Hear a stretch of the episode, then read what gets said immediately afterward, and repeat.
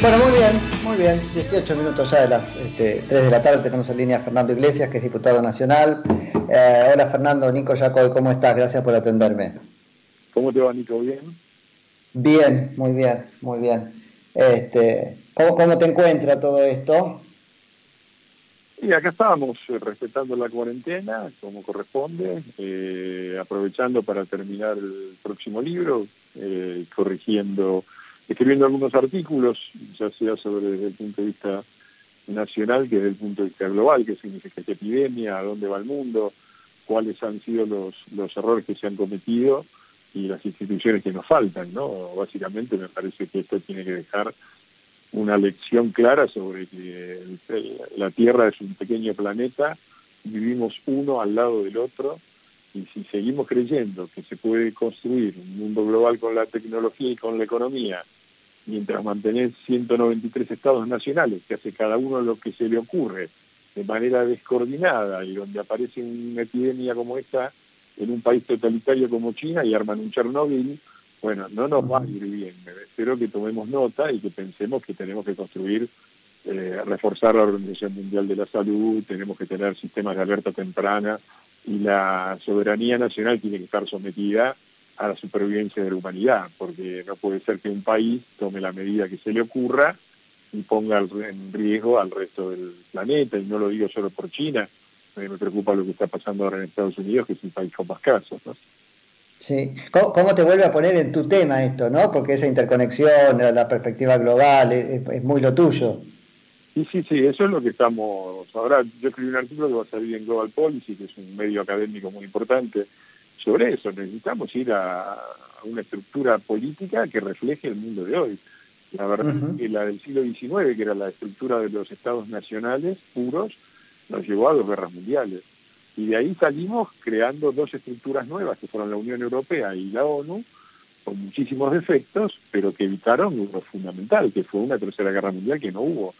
Ahora, esas estructuras están haciendo agua y no claramente no responden, necesitamos, por ejemplo, protocolos mínimos, sistemas de alerta temprano y protocolos mínimos que todos los países tengan que respetar porque no depende solamente de la decisión de un gobierno lo que pase en ese país, depende de lo que pase en todo el mundo, un virus, un de un, no sé, no sé, una sopa de murciélago, ponerle lo que vos quieras, en una pequeña aldea de, China te cambia el mundo, entonces sí, que sí, un sistema razonable, no totalitario, ¿no?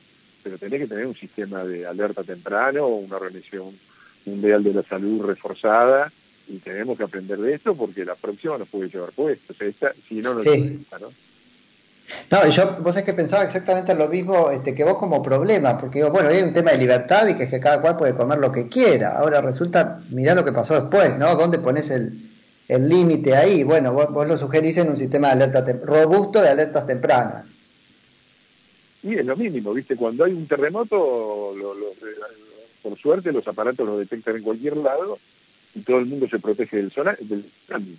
Ahora, hay un problema como este. ¿Cómo a la, semana de que arrancó no va una delegación de la Organización Mundial de la Salud con expertos a ver qué está pasando?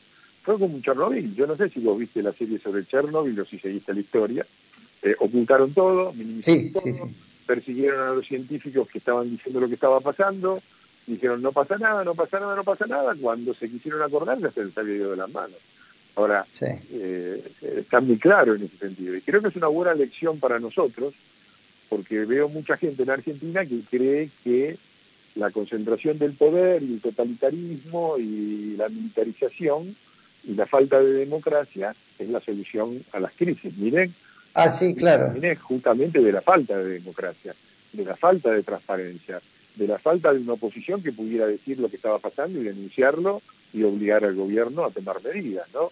Digo, pensemos un poquito eh, ahora que estamos en una hora un poco eh, galtierista, donde parece que todo es hmm. la veña presidente, y no es así. Bueno, totalmente, eso lo, lo que se va a venir, ¿no es cierto? Con, con eso, a mí me preocupa mucho lo que va a quedar cuando este, baje la marea en términos institucionales y robustecimiento del poder de, Alberto Fernández, que parece estar este, aprovechando la cosa para construirlo, y, pero bueno, es como que eso es un segundo análisis, ¿no? A mí me preocupa lo que va a pasar, ¿no? Porque me parece que algunas, o sea, hay algunas medidas que son razonables, pero aún las que son razonables se hicieron tarde, ¿no? Y además en una situación eh, eh, sobre la presión de la opinión pública y de la gente. Recordemos, la, la pandemia fue declarada el 11 de marzo. Eh, día a la Universidad de Buenos Aires. Y yo después decía que el fútbol tenía Ahí te pierdo un poquito, no sé si te corriste o algo de eso y te perdí. No, ¿me escuchás? Ahora, ahora sí. No, digo que creo que la función de la oposición es, por supuesto, estar con el presidente, apoyar las medidas que se tomen, pedir respeto al tema de la cuarentena y a las cosas que, se tienen que hacer, pero de ninguna manera dejar de criticar. Eh, las cosas que se hicieron, se hicieron tarde y mal, se, se hizo tarde y mal, se llamó, se cerraron las escuelas tarde y mal después de que el ministro de Educación no quería cerrarlas, dos días después, ante la presión tuvo que cerrarlas, menos mal, eh, porque una semana después estábamos en cuarentena, y todo se ha hecho tarde, mal y sobre la base de un diagnóstico errado que el propio ministro de Salud reconoció, dijo, me sorprendió, no pensé que iba a llegar tan rápido. Eh, a mí me parece que eh, nosotros tenemos que conservar un, equilibrio delicado entre apoyar las medidas y, y, por otro lado no dejar de criticar lo que nos parece mal. Nos parece mal, por ejemplo, el problema tremendo que estamos teniendo con el tema de los testeos, porque si en algún momento va a haber que salir de esto, porque si no la crisis económica va a causar una destrucción y una pérdida tan grande como, la, como el coronavirus, eh, y para salir tienes que tener una noción de dónde estás parado, eh, de cuáles son los grupos de riesgo, de quién se contagió y tiene que mantenerse en cuarentena y quién puede salir tomando todas las precauciones. Eso es un escenario que puede ser de acá a, 15 días. O 15 días, sí. ¿sabes? Pero no sí. los, testeos rápidos, De, de, testeo que se hace es ridícula y no se ve que estén avanzando en eso, ¿no? Sí, qué, qué, qué bárbaro eso. Este, y, no, y además me parece que otra función de la oposición, no sé qué están haciendo con eso, este, Fernando, es representar a un sector de la sociedad que a ver, mínimamente el, gobierno no, no, no, termina de, no sé, de reconocer su existencia, por no, para no caer en la línea que hay ahí un encono y no te perdona, pero digo, hay un sector de la sociedad para el que le cuesta mucho encontrar respuestas, ¿no? Sí, sí, convengamos que es una situación difícil, eh, pero sí, realmente yo creo que están haciendo en la crisis lo mismo que hicieron antes de la crisis. Exactamente lo mismo, sí. Política atienden a su clientela política y el resto que se arregle. Eh, y eso tiene consecuencias primero de corto plazo, en el daño que eso produce, y tiene consecuencias de largo plazo, porque la verdad es que a toda la Argentina productiva que sostiene al resto, le están tirando a matar. Mal, mal porque son los chetos que, que, que, se agolpan en el, que no cumplen la cuarentena porque están entrando a la capital. Este, y, pareciera que tiene, tenemos el, monopolio del incumplimiento de la cuarentena y etcétera, etcétera. Sí, sí, eso es otra, otra de las cosas que eh, tremenda de este país, ¿no? Porque oscilamos muy fácilmente entre el fascismo eh, y la anarquía, ¿no? Y las sociedades maduras eh, responden a estos temas con responsabilidad individual. No hace falta tener el ejército en las calles porque la gente respeta lo que dice el gobierno. Acá por un lado, no respetamos las reglas y por el otro lado queremos fascismo para solucionar el problema. Y la verdad es que la Argentina... probablemente es porque nos sabemos eh, no, no, cumplidores de la regla, ¿no? Entonces proyectamos eso, entonces sabemos que solamente a palos. Entonces pedimos, algo de eso debe haber. Ahí se tocan los extremos, ¿no? Sí, sí, sí pero también, también hay que tener, eh, bueno, ahí insisto, en la importancia de cumplir las reglas, por un lado, y por el otro lado, en la, en la necesidad de preservar la democracia. La democracia no se suspende en emergencias, la democracia es más necesaria que nunca. La crítica es la que ha obligado al gobierno a acelerar medidas que venían muy lentas eh, y, vamos a seguir así, por lo menos yo pienso seguir así, eh, apoyando al gobierno y por supuesto tratando de que enfrentemos juntos esta situación tan complicada, pero sin dejar de criticar lo que me parece mal, porque me parece que es el aporte. Si nosotros no criticamos ahora el problema que tenemos con la falta de testeos, después no podemos decir dentro de cuando el problema se presente y haya que levantar sí o sí la cuarentena de a poco y no tengamos datos de quién está enfermo, de quién no, de a quién dejar salir, de cuáles son las actividades riesgosas, de cómo, eh, bueno, vamos a, enfrentarnos de nuevo a un escenario catastrófico. O sea que no podemos creer en lo, esto te, lo pregunto este, sinceramente, no, no, podemos tomar como bueno absolutos o, creíbles los datos que se están manejando. No, no digo por una mentira, sino por un problema metodológico, incluso por incapacidad, en fin, no reflejan la realidad. No, no, desde luego que no. Es así, bueno, hay casos muy, muy claros denunciados de gente que murió por complicaciones del coronavirus eh, y a las que no le han hecho el hisopado porque dijeron y lo anotaron como insuficiencia respiratoria. Pero además hay un nivel de testeo bajísimo. Si vos comparás países vecinos, Chile por ejemplo, que ayer uno lo ponía como ejemplo de lo que no hay que hacer, la verdad, Chile tiene menos muertos que nosotros. Tiene más casos porque testea más. Pero nosotros, si vos tenés el doble de muertos, es razonable pensar que es porque tenés muchos más casos, no menos. Sí, claro. Eh, y entonces ahí hay un problema que, que, que, que, se está ocultando, ¿no? Y que es muy, muy, muy problemático, sobre todo en el Gran Buenos Aires, donde hay todo tipo de problemas de infraestructura, de, de, escasez de, recursos. Eh, creo que todavía no, llegamos ni cerca a lo peor de esto y lamentablemente en algunos aspectos estamos preparados y en otros no. En otros no. Fernando, este, vos, como este, el resto de los, de los diputados, también los senadores, ocupan este, un, lugar en un, órgano de alta dirección política del Estado, que con responsabilidades distintas es perfectamente comparable con el Ejecutivo y la Corte.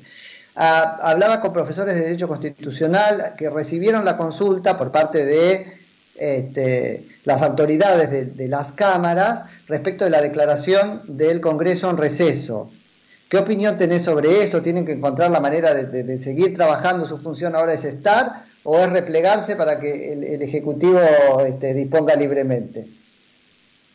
No, no, la verdad es que no estamos en recesión, no estamos trabajando permanentemente. Yo mantengo reuniones día por medio con todo mi equipo, seguimos trabajando en los proyectos de ley en general en los que veníamos trabajando y pensando algunos que tengan que ver con la emergencia, aunque en eso no ha habido moderación porque ha habido una catarata de proyectos de diputados con respecto a cómo atender los problemas de la emergencia y no daba el tiempo para procesarlos ni para unificarlos.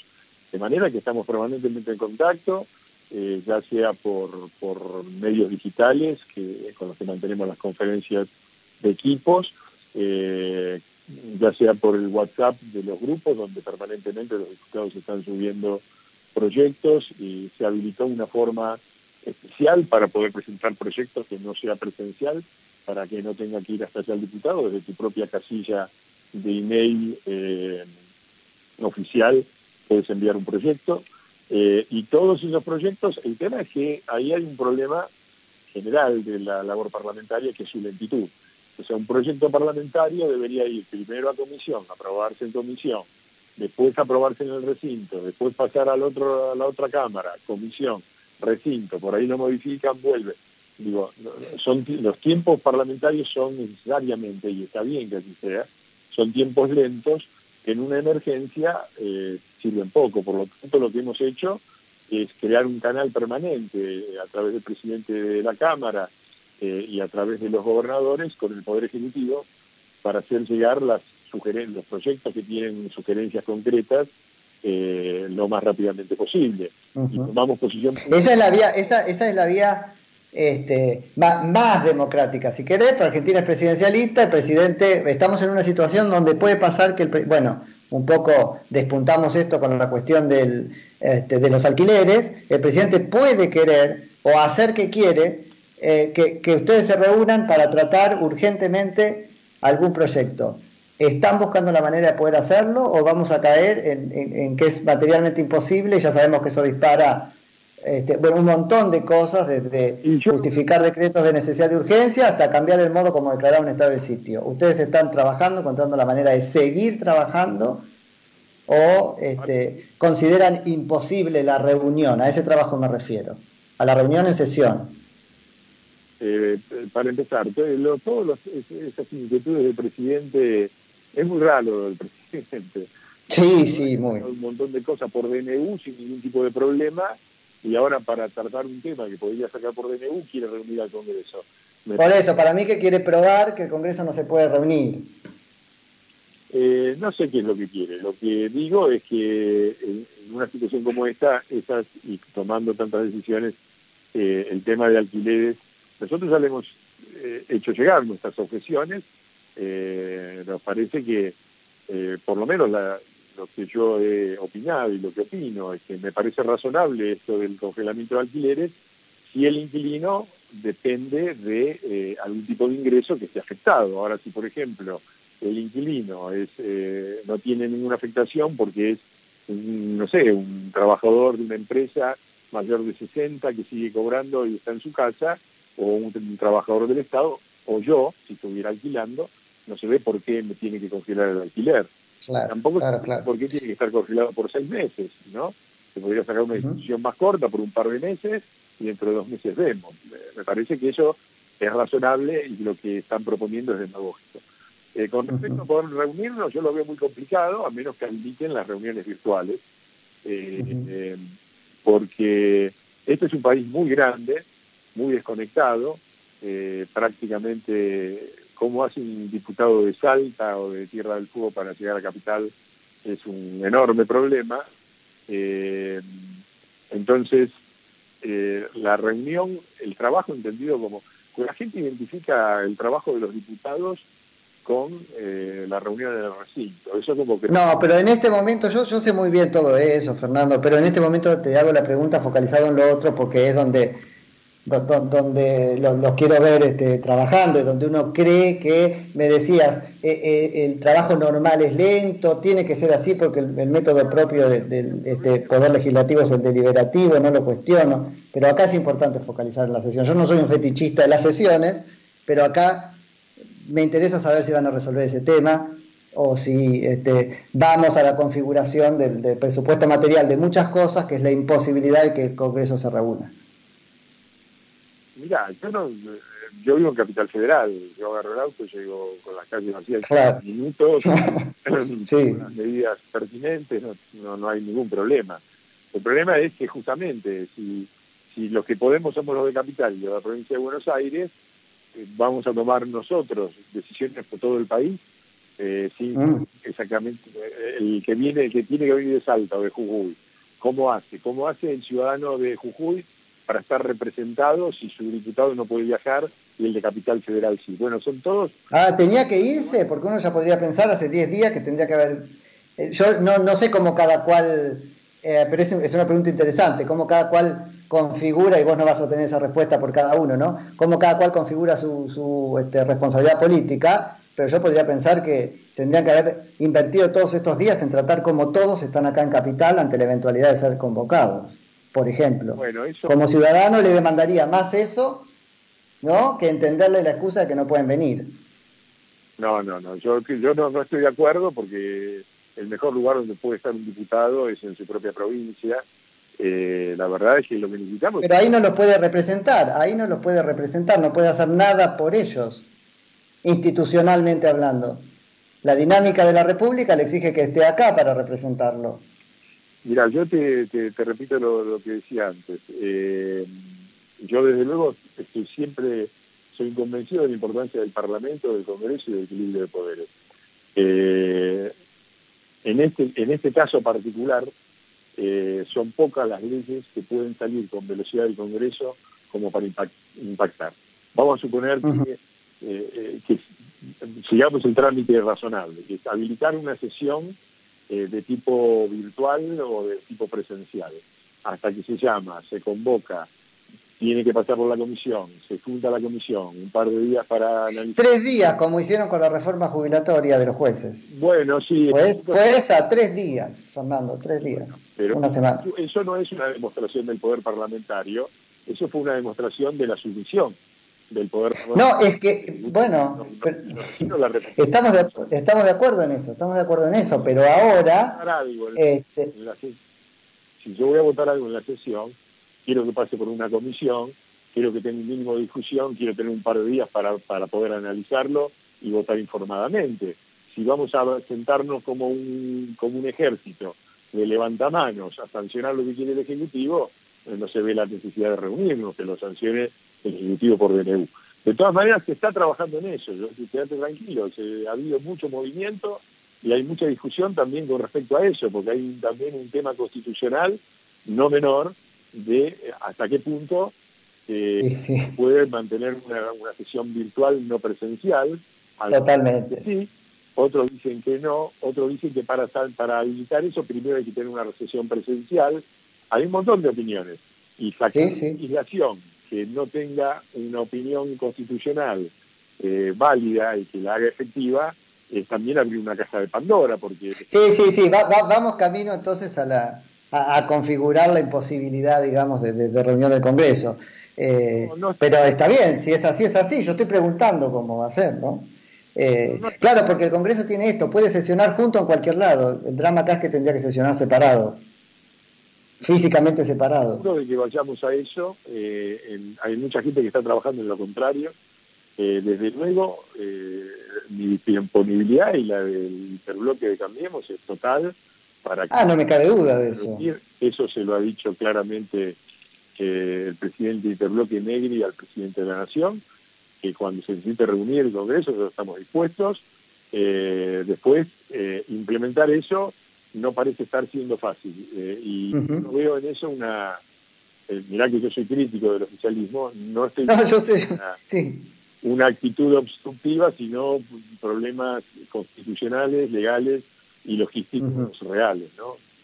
Peor es que la solución. Y bueno, estaremos atentos ahí a ver qué es lo que, lo que pasa. Fernando, te dejo seguir trabajando, te agradezco muchísimo por la charla. Gracias a vos, saludos. Saludo grande. Era Fernando Iglesias, que es este, diputado nacional.